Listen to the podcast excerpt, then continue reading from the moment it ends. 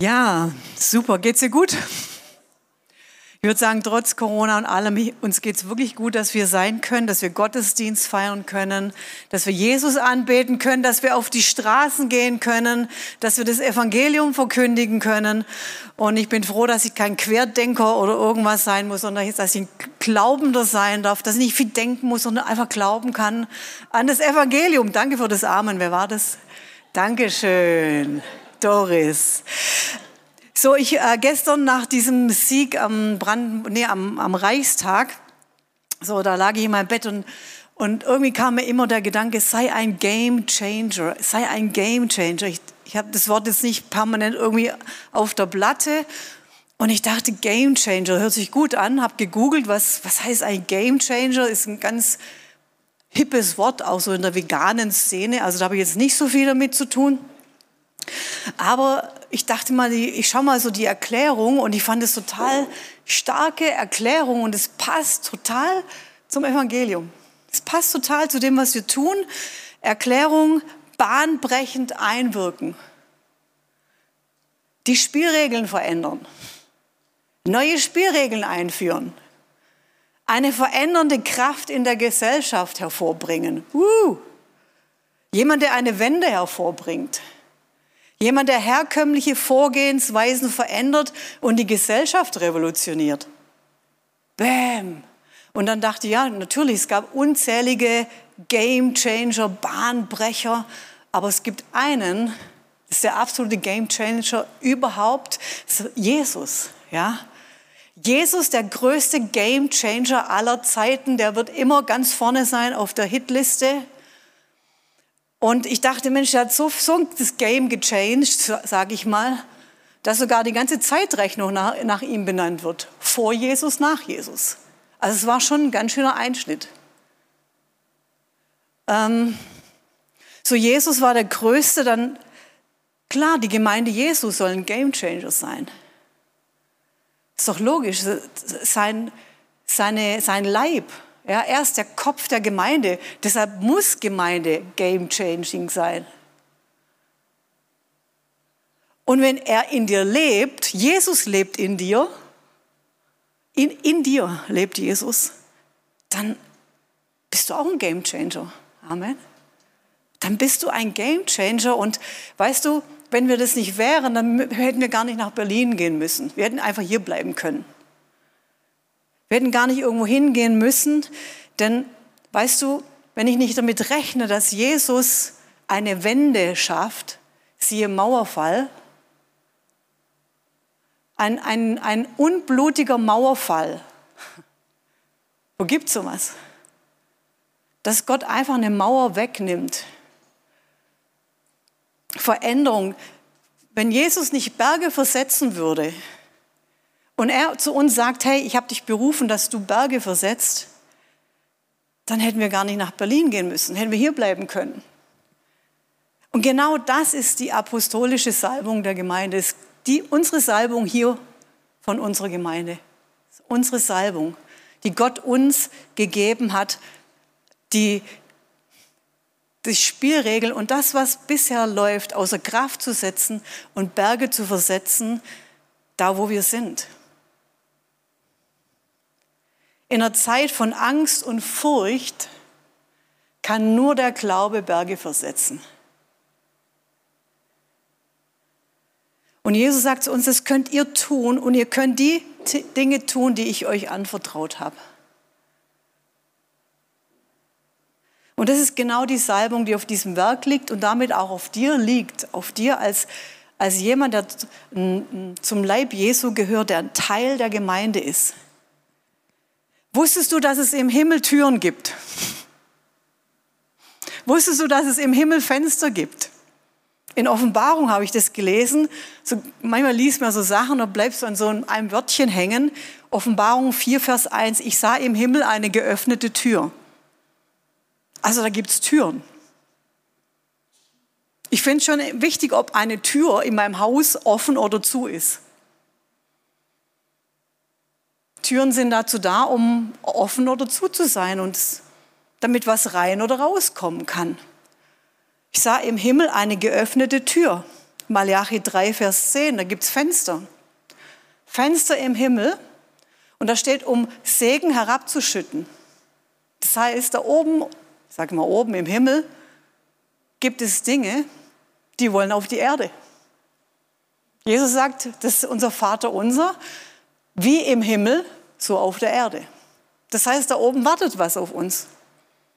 Ich möchte es haben. Ich möchte diesen Segen haben. Ich möchte etwas haben, was im Himmel für mich vorbereitet ist. Und deshalb muss die Tür offen sein und das Fenster. Und ihr wisst, im Wort Gottes steht, ein Himmel kann auch zu sein, kann verschlossen sein. Eisern steht in der Bibel durch Sünde. Eisern, ein eiserner Himmel. Vielleicht kennst du das auch, eine eiserne Atmosphäre in deinem Haus oder in deiner Arbeitsstelle. Da kann auch was verschlossen sein, zu sein. Und als der Herr zu uns sagte, seid ihr bereit, nach Berlin zu gehen? Und Leute von uns in Berlin waren und gesehen haben, wie es in unserer Hauptstadt aussieht und sie zurückkamen und zu uns gesagt haben, hey, Berlin geht vor die Hunde. Wisst ihr, wir leben hier auf einer Insel in Tübingen. Wir leben hier wirklich auf einer Insel. Ich habe schon lange nicht mehr so viele auch wirklich durchgeknallte Leute gesehen wie in Berlin. Wirklich, wirklich kaputte Menschen. Und Gott fragt, bist du eigentlich bereit, einfach dorthin zu gehen? Weißt du, wir können durch die Stadt laufen und wir sehen die Not nicht. Du kannst an einem Arbeitsplatz sein und du siehst die Not nicht mehr. Man kann so immun werden gegen die Dinge. Und Gott sucht jemand. Stell dir vor, Gott sucht. Game Changer. Gott sucht. Das lesen wir in Hesekiel 22, Vers 30. Ich suchte einen Mann unter ihnen. Wie krass, dass Gott jemanden suchen muss der die Mauer zumauert und vor mir in den Riss treten möchte für das Land, auf das ich es nicht verderbe. Gott sucht jemand. Gott, wir denken immer, Gott, Gott macht doch. Ist doch Gott, der kann doch. Aber Gott sucht dich, Gott sucht die Gemeinde, Gott sucht jemand mit Autorität, der die Mauer zumauert. Weißt du, es gibt gute Mauern. Es gibt nicht gute Mauern, aber es gibt gute Mauern. Weißt du, eine Mauer ist ein Schutz um eine Stadt herum. Eine Mauer schützt vor Feinden. Eine Mauer schützt davor, dass Seuchen reinkommen. Eine Mauer schützt auch vor, vor Dingen, die Zerstörung bringen. Und Gott sagt, ich suche jemanden, der, der das schützt davor, der die Löcher zumacht. Und hier steht, und vor mir in den Riss tritt. Der vor Gott in den Riss tritt. Weißt du, wenn irgendwo ein Riss ist, dann kannst du das Ding wegschmeißen. Außer Jeans, das ist ja jetzt modern, aber du kannst es einfach wegwerfen. Und Gott sucht jemanden, der in den Riss tritt. Der sucht jemand auch in deinem Umfeld. Wer tritt da in den Riss?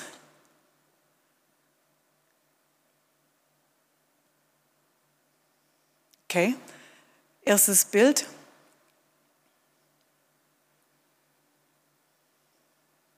Wer tritt in den Riss? Bist du das? Wer tritt in den Riss und sagt, hey, Gott, ich tritt in den Riss vor dich. Beug mich für die Schuld, für die Dinge, die in dieser Stadt, die in unserem Land nicht gut laufen, für Ehebruch, für Perversion. Ich tritt in den Riss. Weißt du, da war der König Josia, lass das Bild ruhig kurz noch. Ein junger Mann, Josia, ein ganz junger Mann. König Josia. Und er fängt an, in seinem Land die Götzenaltäre einzureißen. Das wurde ihm nicht in die Wiege gelegt. Der kam nicht aus dem christlichen Elternhaus. Er hat das Wort Gottes gelesen, es war ihm eine Not, dass es aufhört. Und dann sagt Gott zu ihm in 2. Chronik 34, Vers 27, und ich lese aus Hoffnung für alle, Doch du hast meine Worte zu Herzen genommen und dich meiner Macht gebeugt. Als du gehört hast, welches Urteil ich über diese Stadt und ihre Einwohner verhängt habe, da hast du betroffen dein Gewand zerrissen und bist in Tränen ausgebrochen. Darum will ich dein Gebet erhören. Das verspreche ich der Herr. Und Josia wusste, dass es Konsequenzen gibt für Götzendienst. Weißt du, Gott lässt doch Sachen nicht grad sein. Er lässt doch fünf nicht grad sein, nicht in deinem Leben und auch nicht in deiner Stadt und auch nicht in deinem Land. Und er wusste, weißt du, damals, es waren die gleichen Sünden, das war nichts anderes als heute in Berlin oder in Deutschland oder in Tübingen. Es, waren, es gibt nichts Neues unter der Sonne. Es war die gleiche Perversion, es war der gleiche Götzendienst. Natürlich sahen die Götzen ein bisschen anders aus. Zweites Bild. Kniend vom Reichstag kniend an dem Ort, wo so viele Beschlüsse ausgehen nach Deutschland, so viele Gesetze, so viele Ordnungen. Jemand sagte, ein Sprecher sagte, hey, wir haben vor, wir haben 30 Jahre den Mauerfall. Ja. Damals, als es als die Politiker noch gesprochen haben, als unsere, unsere Gesetzgebung äh, eingeführt wurde, als Deutschland wieder ähm, eine Nation werden konnte, da, da, da sprachen Politiker noch so von wegen, so war uns Gott helfe. Und er sagte, habt ihr irgendein Wort über Gott gehört während dieser Feier von 30 Jahren Mauerfall? Habt ihr irgendein Wort gehört? Ja, da gab es einen Gottesdienst. Da gab es dann einen Gottesdienst. Und er sagte, wir haben Gott ausgelagert. Da war kein Politiker, der sagt, so war mir Gott helfe.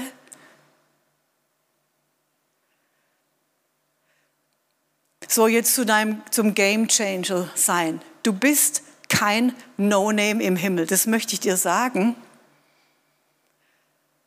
Im Psalm 101, Vers 6 steht, meine Augen sehen nach den Treuen im Lande, dass sie bei mir wohnen. Er schaut auf Treue. Gott schaut auf die Treuen. Und dann schaut er darauf, dass wir hier seit 30 Jahren jeden Freitagabend beten. Er schaut darauf. Dass wir seit, ich weiß nicht wie viele Jahren, Günther, die Gebetskette haben, 24-7, seit Jahren, und du in dieser Kette bist. Und weißt du, ich bin auch in dieser Gebetskette nachts von 0 bis 3 Uhr es ist nicht meine Dreamzeit, wirklich. Aber er schaut darauf. Er schaut auf dein Gebet. Er schaut auf dein persönliches Gebet. Er schaut auf dieses 24-7-Gebet. Er schaut auf die Treuen im Lande. Gott achtet darauf, auch wenn es keiner sieht. Ich weiß noch, da war ich so relativ junger Christ und ich habe mich so gefreut auf so einen coolen Neujahrsspruch ja, was hat Gott mit mir vor? Uh. So die Catherine Kuhlmann im Schwabenland so. Und dann bekomme ich ein Wort von ihm und da steht da, bleibe im Lande und übe Treue. Wow, ist ja nicht spektakulär, ne? Aber ich wusste, ich muss treu sein in den Dingen, die Gott zu mir gesagt hat. Treu sein. Treu sein in meinen Diensten, treu sein in meiner Familie, treu sein Treu sein vor Gott, Treue. Er schaut auf die Treuen und die haben ein Mandat vor ihm. Wir hatten ein Mandat in Berlin. Wir sind da nicht in Juppie-Du, jetzt kommen wir alle, wir sind so toll, wir sind die Gemeinde überhaupt. Nein, aber wir kamen mit einem Mandat von 30 Jahren Gebet. Das ist eine apostolische Salbung, die wir haben. Die hat Gott uns gegeben, wir haben sie treu bewahrt.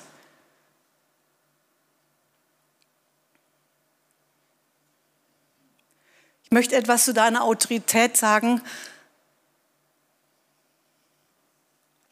die du hast. Ein Blick in den Himmel. Und ich möchte dir sagen, dass deine Gebete im Himmel ankommen. Das lesen wir in Offenbarung 5, Vers 8, da steht, und da es das Buch nahm, da fielen die vier Tiere und die 24 Ältesten nieder vor dem Lamm und hatten ein jeglicher Harfen und goldene Schalen voll Räucherwerk. Das sind die Gebete der Heiligen. Ich habe nicht immer das Gefühl, als ob meine Gebete ankommen. Es hat nichts mit Gefühl zu tun, nichts. Es hat nichts mit, habe ich meine Augen beim Beten auf oder habe ich meine Augen beim Beten zu an. Jesus hob seine Augen auf und betete. Wir sind manchmal ein bisschen komisch. Aber ich möchte einfach sagen, deine Gebete, unsere Gebete, unsere Freitaggebete, die wir hier immer beten und manchmal haben wir das Gefühl, was beten wir denn jetzt schon wieder? Und nochmal für Deutschland und nochmal für Deutschland und nochmal für Deutschland. Und sie kommen an. Sie sind im Himmel in einer Räucherschale. Da ist dein Gebet drin. Und dann möchte ich dir sagen, dieses Gebet bewegt etwas im Himmel. Und das lesen wir in Offenbarung 8, 3 bis 5. Ein anderer Engel kam, trat an den Altar und hatte ein goldenes Räucherfass. Und ihm ward viel Räucherwerk gegeben, dass er es gebe zum Gebet aller Heiligen. Da gibt es Räucherwerk und es kommt zu diesem Gebet dazu, damit es aufsteigt. Zum Gebet aller Heiligen auf den goldenen Altar vor dem Stuhl. Das ist der Thron Gottes. Warum beten wir eigentlich nicht mehr? Warum sind wir so müde? Und der Engel nahm das Räucherfass und der, der Rauch des Räucherwerks vom Gebet der Heiligen ging auf von der Hand des Engels vor Gott. Boah! Und der Engel nahm das Räucherfass, füllte es mit Feuer vom Altar und schüttete es auf die Erde. Wow! Ich möchte dir sagen, ich möchte dieses Feuer vom Himmel. Dieses Feuer, das zu Gott kam durch Gebet, durch Tränen, durch Buße, durch so einen Einsatz, Einsatz in Berlin. Da kommt Gott mit Feuer. Wir reden ja immer, komm Feuer Gottes, komm Feuer Gottes. Wir wollen Feuer. Gebete nach oben, Feuer nach unten. Wow. So, wir waren an vier Orten, um Schabbat zu feiern. Das war so ein Vorrecht. Und wir durften am Brandenburger Tor stehen. Weißt du, das ist das, der Hotspot der Touristen. Wir waren an diesem Brandenburger Tor mittendrin, die Quadriga da oben drauf beleuchtet, wunderschön nachts. Und die Touristen stehen da, machen ihre Selfies und alles drum und dran und wir mittendrin. Weißt du, wir müssen uns nicht verstecken. Wir müssen da nicht peinlich als Christen in der Ecke stehen, wenn wir Lieder singen. Und wir haben angefangen, Jesus anzubeten. Bild 3. Und es war so ein besonderer Ort, ein Geschichtsort, Leute, ein Geschichtsort. Davor stand die Mauer noch. Vor diesem Tor auf der anderen Seite stand die Mauer. Und wir durften dort Jesus anbeten, Jeshua anbeten. Wir durften die Kerzen des Schabbats anzünden. Kannst du mal das erste Video zeigen? Und wir haben die Kerzen angezündet. Nehmen wir noch Salz und sagen damit auch, Jeshua, Jesus ist das einzige Opfer. Für uns, für Deutschland, für Berlin. Shabbat Shalom. So eine Power, Leute. Und dann haben wir einen prophetischen Akt gemacht und es hat hier jemand erzählt, dass heute dieses, dieser, der, gestern der letzte Tag von Sukkot war und es war genau der Tag, als Jesus im Tempel steht und sagt, ich bin das lebendige Wasser. Und dann haben wir uns aufgestellt in alle Himmelsrichtungen und haben dieses Wasser ausgeschüttet. Wusch. Schade, dass wir keinen Wasserwerfer her hatten. Das dürfte auch mal zeigen gesagt hat, aus seinem Leib werden Ströme lebendigen Wassers fließen. Das sagte er aber von dem Geist, den die empfangen sollten, welche an ihn glauben, denn der Heilige Geist war noch nicht da, weil Jesus noch nicht verherrlicht war.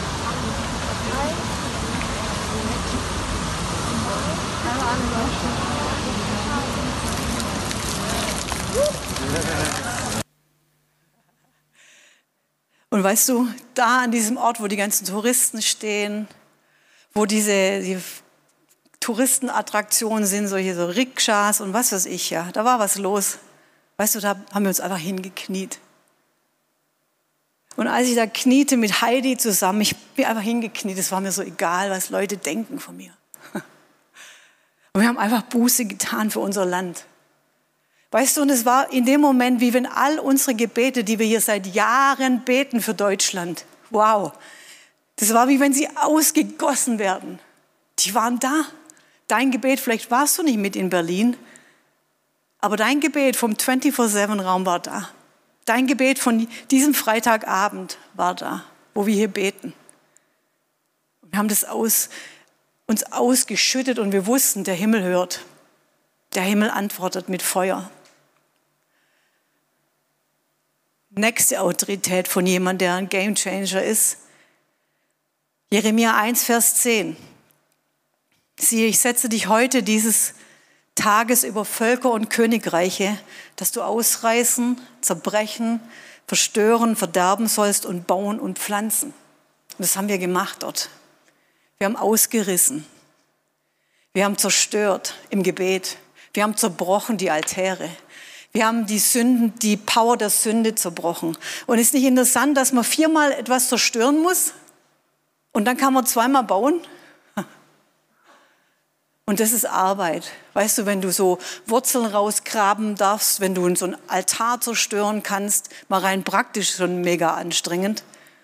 Aber im Gebet, es war, wir haben gebetet, wir haben uns gebeugt. Und dann haben wir angefangen zu pflanzen. Und wir waren in diesen zwölf Stadtteilen Berlins und wir hatten eine Bibel dabei, eine, eine schön, das ganze Wort Gottes und haben das da vergraben. Gesagt, das Wort Gottes gehört in den Boden von Berlin. Wir haben gesagt, Jesus, wir wollen dein Wort auf, aufrichten. Wir wollen dein, dein Reich, dass es hier gebaut wird in Berlin, aufgebaut.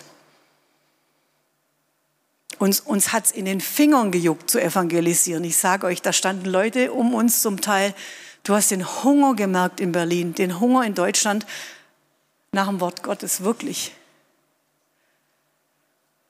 Du hast die Autorität, auf Schlangen und Skorpione zu treten und über alle Macht des Feindes, weißt du das? Über alle Macht. Über alle Macht. Über alle Macht.